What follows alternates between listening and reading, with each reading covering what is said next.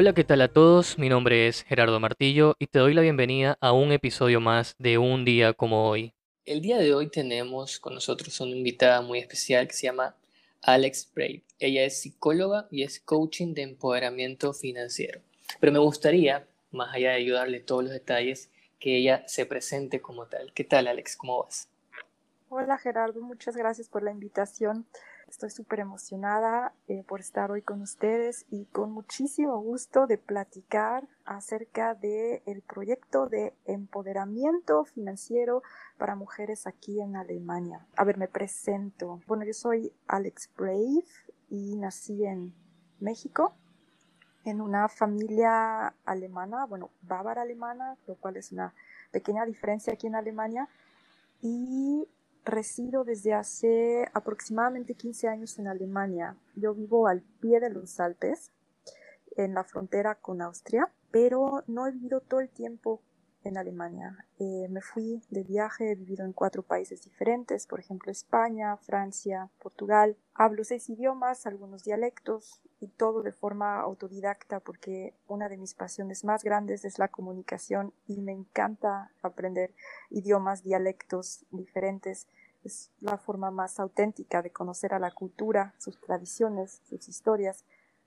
Y aparte viajar es increíble para ver paisajes diferentes y la gastronomía. A mí me encanta comer todo lo que es diferente. Yo te invité cuando vengas acá a Ecuador, yo te voy a llevar por toda la ruta gastronómica que tenemos nosotros. Cuéntame un poquito, tú me decías que eres psicóloga y también coach, pero quisiera abordar primero por qué te llevó a ser psicóloga. claro que sí. Mira, recuerdo un día, yo tenía ocho años y vivía en la casa con, con mis padres y con mis abuelos y teníamos un balcón muy, muy grande. Y estaba parada en el balcón con mis ocho años y de pronto vi al sol y me quedé pensando en ese momento de dónde vienen los sentimientos. Y pensé, bueno, a ver, tengo los sentimientos en mí, vienen de fuera, cómo los produzco, los producen, cómo los producen las otras personas, sienten igual que yo o creo que sienten lo mismo que yo y cómo sienten los animales y las plantas. Y me pasé reflexionando eso, creo que horas me quedé en el balcón parada viendo el sol. Y después me fui al jardín y me quedé pensando en eso no solo ese día, sino día tras día tras día. Hasta me pellizcaba para ver qué era dolor. Y me entró una felicidad a mis ocho años que dije, wow, sentir dolor es increíble porque es estar viva. Y, yo disfrutaba tanto mis sentimientos de chica, todos los contrastes, simplemente por esta pregunta, ¿qué son sentimientos? Y le pregunté a mi mamá, le dije, ¿quién me puede decir en esta vida de dónde vienen los sentimientos?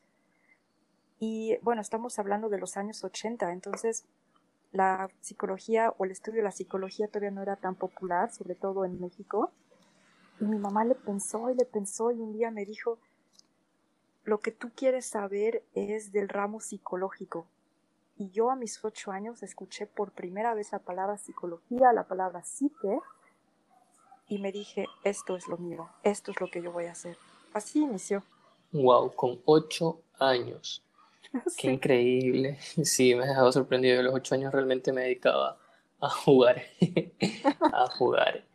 Y bueno, ¿a qué te has dedicado en tu carrera como psicóloga? Bueno, pues em, me he dedicado sobre todo a, observar y a, vivir con, la gente por mi pasión de, y mi curiosidad de saber cómo, cómo siente el otro pues me he metido ahora sí que a todo tipo de actividades y de lugares. Em, mira, para mí lo más importante primero fue irme por el mundo, por eso viajé tanto. Em, yo tenía una frase, cuando a mí me decían, ¿qué vas a estudiar? Yo decía, voy a estudiar la vida. Y eso lo realicé en pleno por muchos años. Y cuando me decían que quieres ser de grande, yo decía, quiero ser feliz. Y por esta curiosidad fue que yo no solamente viajé, sino también me puse a vivir diferentes religiones. Pasé por el catolicismo, por el bautismo, por el budismo. Em, el islamismo lo intenté, pero bueno, no me salió tan bien.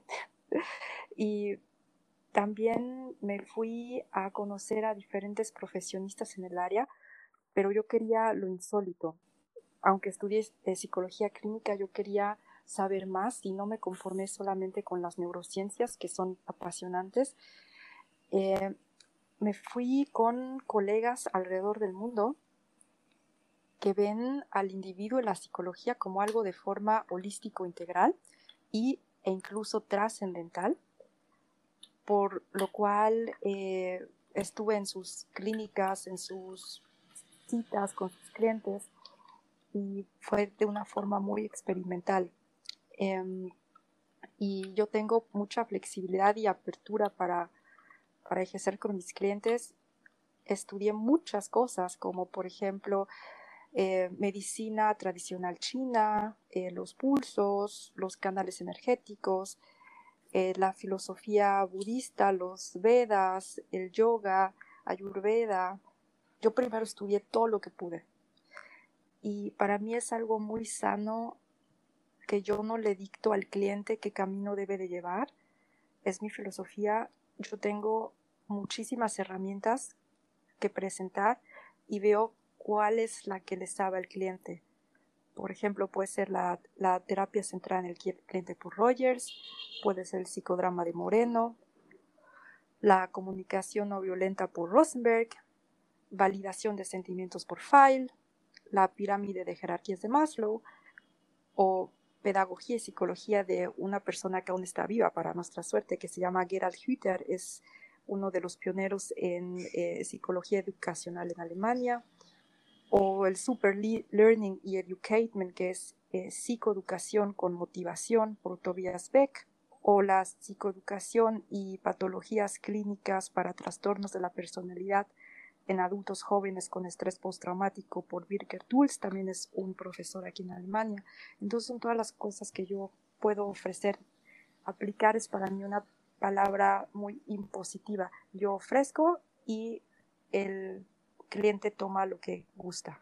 Perfectísimo, pensamos iguales, ¿sabes? Porque no es algo de imponerle al, al, sujeto, al paciente, al usuario, como, como cada quien lo quiera llamar, es algo que nosotros tenemos que eh, ofrecerle y él tiene, tiene que sentirse comprometido a generar su propio cambio, ¿verdad? Como psicóloga y también como coach, porque tengo entendido que también eres coach, ¿has recibido alguna crítica por tener estas dos carreras eh, yo quisiera saber si tú en algún momento tuviste algún, alguna crítica al respecto de, esto. No, yo no he recibido ninguna crítica. Mm, es también una cuestión de gustos, porque las metas son muy diferentes y bueno, hay muchos colegas que sí han recibido la crítica de para qué estudiaron psicología si van a acabar como coach. Entonces es una menospreciación del coach y es un problema también aquí en Alemania. El psicólogo ha estudiado, tiene los papeles, el coach no, no puede hacer diagnósticos, pero es que esa no es la meta. El coach no va a hacerte un diagnóstico clínico y el psicólogo tendencialmente sí, pero son metas que tú tenías como persona antes de y no todo coach es una persona fracasada que no logró estudiar psicología o por no tener las calificaciones necesarias o el poder económico de hacerlo. Eso no es cierto. Y yo no he tenido problemas porque yo tengo mis metas muy claras. Yo empecé apasionada de la psicología clínica, me interesaban los trastornos de la personalidad y la psicosis. Me encantó, me enfoqué en eso, lo disfruté. Pero Actualmente, mi pasión son personas que no tienen un cuadro clínico. Entonces, la terminología, la connotación es diferente. Una persona que busca un psicólogo presiente que tiene una enfermedad psicológica o un trastorno y quiere otro tipo de guía o de orientación, quiere trabajar algo, tal vez algo postraumático, una depresión o trastornos de la ansiedad, eh, trastornos alimentarios. Bueno, la persona que busca un coaching tiene otra meta. Es una persona que está psicológicamente bien orientada y quiere recibir motivación y una ligera guía para su desarrollo personal, del desarrollo de la personalidad. Y la persona no se, no se siente enferma. Y enfermedad es algo que defino yo. Eh, si yo me siento contrariada por algo en mí misma y siento que es una enfermedad, estoy enferma. Pero tal vez otra persona dice, tú estás loca o enferma, pero yo no me siento así y entonces quiero ir a un coaching. Y yo lo que veo en el coaching es, en el coaching tú no vas a diagnosticar ni analizar al sujeto. Eh, entonces por eso yo lo veo de una forma totalmente diferente y mi meta de desarrollo de la personalidad es coherente con la meta del cliente. Buenísimo todo lo que, todo lo que nos has comentado. Alex, buenísimo. Yo quisiera ya entrarme un poquito a lo que te refieres con el coach de empoderamiento financiero. ¿Qué es para ti el coach y cómo lo aplicas en tu trabajo y en tu vida? Bueno, hay diferentes cosas. Este, ¿Quieres que te hable de la forma estructural o de las metas que tiene el coaching? De forma estructural para lograr entender qué es el coaching. ¿Cómo lo ves tú? ¿Cómo lo explicarías? Bueno, en el coaching hay dos cosas que tienen que, ser coherentes. Una, tiene que ser coherente lo que tú quieres ofrecer como coach, donde están tus capacidades, y ahí es cada coach individual y diferente. Lo más bonito es que tienes toda la libertad, más que en la psicología, porque no tienes nada que ver con, eh, con, el, eh, con salubridad o ciertas normas, tienes mucha libertad. Entonces, primero es definirte como coach. ¿Qué es lo que yo quiero y puedo aportar? Y formas primero un ramo, un ramo, eh, un marco, ya lo dije en alemán, un marco. Defines primero tu marco, tu marco teórico, tu marco de tiempo, eh, tu marco con las herramientas que, puedes aportar. Y tienes primero, bueno, defines las, las metas que tú piensas que van a hacer, que, van a motivar al, cliente, pero la verdad es que es un producto, el coaching lo, lo puedes llamar producto, que vas a ir afinando con el tiempo. Al principio, cuando tú inicias tu programa como coach, lo más sensato es escuchar la voz de, los clientes, que es lo que yo hice yo con mi compañera Marlene. No, pensamos un marco inicial, pero este marco debe ser realmente flexible. Y las primeras ocho semanas fue un coaching piloto donde juntamos a un grupo, 18 personas, les presentamos nuestra idea, pero día a día con los comentarios de las necesidades de ellas, fuimos viendo dónde irle ajustando para irlo haciendo más a su medida. Y así fue como de un plan holístico, donde primero ofrecimos hablar cada día de otro tema, relaciones sociales, salud, finanzas, eh, necesidades según la pirámide de Maslow, eh, abrir y cerrar ciclos, desapego y retos, se vio que los temas principales para el grupo son de tipo financiero y de tipo financiero porque en la pandemia es lo que afecta sus relaciones sociales, sobre todo las relaciones de pareja, por lo cual las mujeres de nuestro grupo al 80% se quedaron como madres solteras en la pandemia. Y basado en esta necesidad, pues en la semana 4 del coaching que teníamos planeado dos meses. En la semana cuatro nos dimos cuenta que teníamos que replantear nuestro coaching y buscar alternativas para ayudarles a vivir su potencial en el área financiera y de ahí encontrar el camino a reestructurar y sanar las relaciones sociales, la salud, eh, poner retos nuevos, eh, manejar el aspecto del desapego y generamos una idea nueva, un producto que es basado en los ingresos incondicionales, que es una cuestión también política, no solo teórica, que se está dando en Alemania, pero eso sería ahorita un tema muy largo y profundo. Entonces les ofrecimos una alternativa y así fue como surgió nuestro proyecto como empoderamiento financiero. Es el producto del grupo. Wow, a ver, para entenderlo un poquito mejor. Entonces, el coaching eh, tiene como que muchas aristas por donde interactuar con el ser humano, ¿verdad? Sí. Justamente el empoderamiento financiero por la problemática global actual. Justamente también sucede en Alemania. Igual que en otros lados, sucede también en Alemania, ¿verdad? La gente se queda sin empleo y eso es un problema. no tienen cómo sustentarse. Entonces, tú llevas un programa de empoderamiento financiero. ¿Podrías dar más detalles de por qué eh, escogiste justamente esta parte del coaching? Bueno, es que la gente lo exigió. O sea, la gente, yo la verdad me hubiera ido más por el aspecto de la salud mental, eh, sobre todo en la parte de las relaciones, eh, de, en las relaciones sociales, pero la presión del grupo nos llevó a la parte financiera. Em, también estuvimos viendo las gráficas y las estadísticas en la participación del grupo en diferentes redes sociales y vimos que la gente nos estaba exigiendo este tema. Y fue así como, como yo me puse a, pues a emprender también, también en situaciones como lo que es eh, el tipo de monetización con la blockchain, cuestiones como el Bitcoin y lo que va a ser una realidad próximamente a nivel mundial, una, un tipo de, de moneda social y nos dimos cuenta que va actualmente de la mano el crear comunidades que se sustenten entre sí mismas. Eh, las redes sociales son muy importantes también, van a ser más importantes a futuro. Y todos estos conocimientos nos los fue, fue exigiendo el grupo.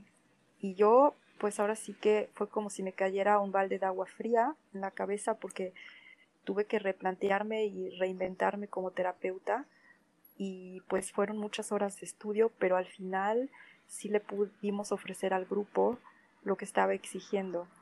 Y fue para mi compañero y para mí algo súper bello que tuvimos la capacidad de apoyarlas en, para iniciar una visión totalmente diferente acerca de la economía propia y la economía mundial.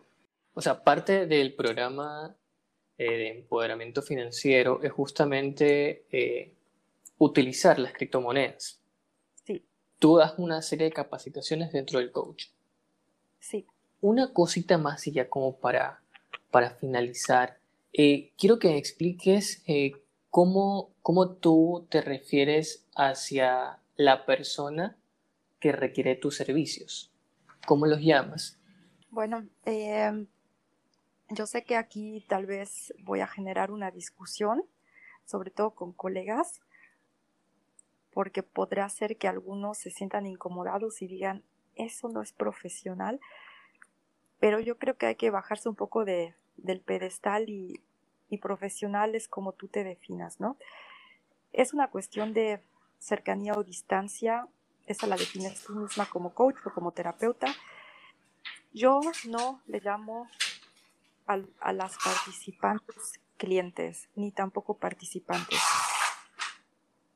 De persona a persona estamos a la misma altura y yo soy de la idea que yo sé que no sé nada. Entonces, basada en esa filosofía, yo sé que no sé nada, estamos a la misma altura y ellas me, me llaman querida, que en alemán se llama Liebe, y Liebe significa amor. Entonces me dicen, tú, Liebe, tú, querida, y yo también me refiero a ellas con la palabra querida. Es una forma de, valor, de valorizar a cada una de ellas y si nos vamos a la parte de vibración de la palabra, para las personas que también se interesan por la cuestión energética, cuando tú le llamas a una persona tiene una vibración cálida de apreciación, en vez de la palabra seca y dura de decir mi cliente. Ahí hay una distancia total. Pero como digo, es una cuestión individual. Yo no me siento a gusto diciéndoles clientes, tal vez haya colegas que necesiten más distancia o por el setting que tienen, sea importante mantener esta distancia, pero es cuestión individual y a mi grupo le gusta decirme Liebe y a mí me gusta decirles Liebe. Perfecto, eh, eh, me gustó eso, me quedo con la parte de que hay que bajarse del pedestal, porque sí, justamente también parte del generar rapport, eh, esta confianza que tú tienes con, en, tu caso, tus queridos, ¿no? Y en los casos de los demás, pues los llamarán pacientes, los llamarán usuarios, los llamarán sujetos. Es parte de eso, ¿no? Parte de, de bajarse el pedestal y parte de generar esa confianza con la persona. Cuéntame un poquito más porque yo sé que nos conocimos en una aplicación que se llama Clubhouse y ahí me sorprendió porque cuando te conocí me dijiste que estabas hablando eh, alemán. O sea, hablas alemán, pero también hablas español. Luego nos conocimos más a fondo y tienes descendencia y viviste en México y todo esto. Entonces es normal que sepas español. Eh, cuando nos conocimos, eh, me hablaste, recién tenías el sombrerito de que eras nueva y ahora tienes una serie de proyectos dentro de Clubhouse. Cuéntame, ¿cómo lo hiciste? ¿Cuáles son esos proyectos? Bueno, sí, es, es gracioso porque, bueno, yo soy mexico-alemana, este, sí tengo la nacionalidad alemana y tenía desde el 2012 que no hablaba español eh, con hispanohablantes y ese día estaba totalmente nerviosa porque dije, oh Dios mío, están hablando español y me van a preguntar en español. Y fue para mí súper emocionante eh, afortunadamente, bueno, desde entonces llevo ya dos semanas en la aplicación hablando español todos los días y siento que he mejorado mucho o he retomado eh, mucho del español. Y bueno, sí, en la, aplicación eh, el crecimiento ha sido exponencial. Yo, yo estoy sorprendida positivamente, pero también me ha generado algo de estrés el éxito eh, porque pues no me lo esperé, yo entré ahí para comunicar, era un día donde pues yo estaba de salud, no estaba muy bien y sentí la necesidad de tener contacto, calidez humana y me metí. Y después, como estuve pues enferma las semanas pasadas, digo, lo puedo decir aquí, ¿no? Este, con el COVID, entonces lo más importante para mí fueron contactos sociales y me metí a salas y di mi opinión eh, o escuché a otros y de ahí salieron contactos y proyectos de forma muy rápida. Ahora eh, estoy en, escribí cinco diferentes proyectos. Un proyecto, y todos son en grupo, porque yo todo lo que hago son con dinámicas grupales, en ese sentido el individualismo no es lo mío. Em, un proyecto es el de reencarnación. Hay muchas personas que también buscan las respuestas en vidas pasadas. Yo creo que es totalmente legítimo que cada quien crea lo que quiera creer y si es una herramienta también para explicarse lo que acontece ahora, válido. Luego el de el empoderamiento financiero, de lo que hablamos hoy, también es en alemán, estoy hablando de proyectos en alemán. Terapia del, del aprendizaje y psicoeducación. Los cuatro son alemán. Y el único que actualmente está en español es el proyecto de diversidad y amistad a nivel mundial. Son muchos proyectos y muy variados eh, ¿Me podrías dar una breve reseña del último y en cuál estoy yo? ¿En cuál estoy yo? bueno, este, eh, contigo espero que desarrollemos el proyecto de psicoeducación, pero en español. Perfecto. Entonces vamos a estar en un canal, en un club de, dentro de Clubhouse, dando salas sobre diversos temas referentes a la psicoeducación. Exactamente. Mira, es que Clubhouse es una herramienta aquí, bueno, tal vez sea un spam publicitario, para el podcast, aunque no me pague Clubhouse ni un peso por esto, pero no, no pasa nada. Eh, Clubhouse es una herramienta de comunicación más allá de una red social eh, y está haciendo esto. Está haciendo una disrupción en, lo, en cómo se ve el networking, porque antes estaba muy burocratizado. La red, la mayor red para hacer networking, es, todos lo conocen, es LinkedIn, pero para comunicarte con esta persona tienes que enviar un mensaje para que te responda, todo un proceso, ¿no? En cambio acá es un B2B, directamente con la persona. Hemos tenido la oportunidad de conversar y creo que cuando tú conversas, cuando tú dialogas, tú empatizas muy rápido con esa persona y sabes, ok, yo con esta persona quiero trabajar. Yo con esta persona me gustaría hacer algo, un proyecto. Y Clubhouse tiene esa posibilidad de que tú puedas hacer proyectos dentro de y los puedas desarrollar muy bien y te da un esquema y obviamente tengas la, la, remuneración. Tú lo mencionaste en un principio, que es el tema de, de las criptomonedas, es algo que yo me gustaría también eh, saber, adentrarme y poder generar, o sea, generar mi propio, mi propio, mis propios ingresos sin un sistema bancario. Entonces, a mí me parece muy bueno todo esto, todo lo que nos has contado. el día de hoy. Todas estos, eh, estas salitas que vamos a abrir, que vas a abrir en, dentro de Clubhouse con, con el grupo, eh, está, está muy bueno. Lastimosamente, actualmente no contamos con una plataforma de código abierto, sino que es una plataforma beta, netamente para iOS. Eh, creo que dentro de los Stoneholes eh, salió que va a habilitarse dentro de los próximos dos meses que vienen, entre mayo y junio. Entonces va a ser un boom, va a ser un boom. Y es, preferible que los adelantemos a lo que vaya a ocurrir. Crear estas salas es crear contenido para la nueva gente que, que va a ingresar. Me ha, me ha sido eh, súper grandioso toda esta charla que hemos tenido el día de hoy. Yo quisiera saber dónde se te puede localizar, dónde se te puede encontrar en caso de que alguien quiera tener los, servicios de coaching, porque tú rompes barreras. Tú, aparte de, ser políglota, tú haces coaching en Alemania, pero también lo puedes hacer en Latinoamérica, porque hablas y viviste en un contexto latinoamericano. Fíjate que esta idea nueva no me había pasado por la cabeza pero definitivamente sí me motiva porque yo estoy por la igualdad y por la libertad y para mí como persona que vino de México a Alemania, esto significó para mí a ojos a, al primer mundo.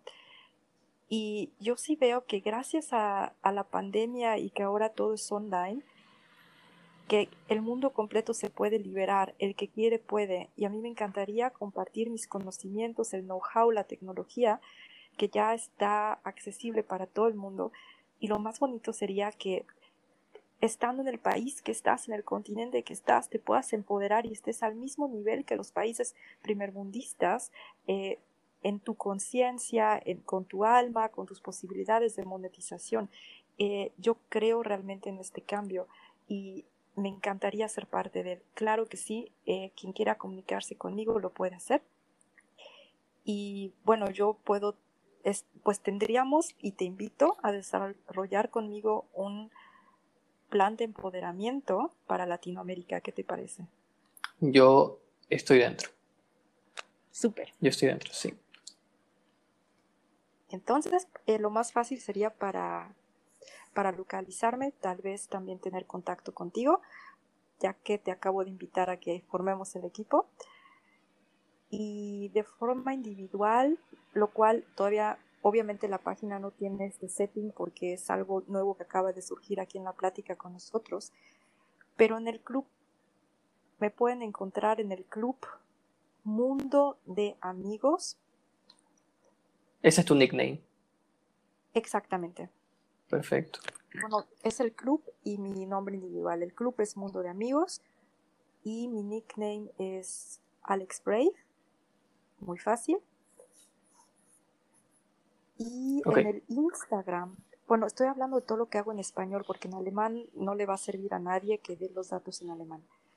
En el Instagram es mundo.de.amigos. o en el email amor.para.ti.amigo.icloud.com. Ese estuvo un poquito extenso.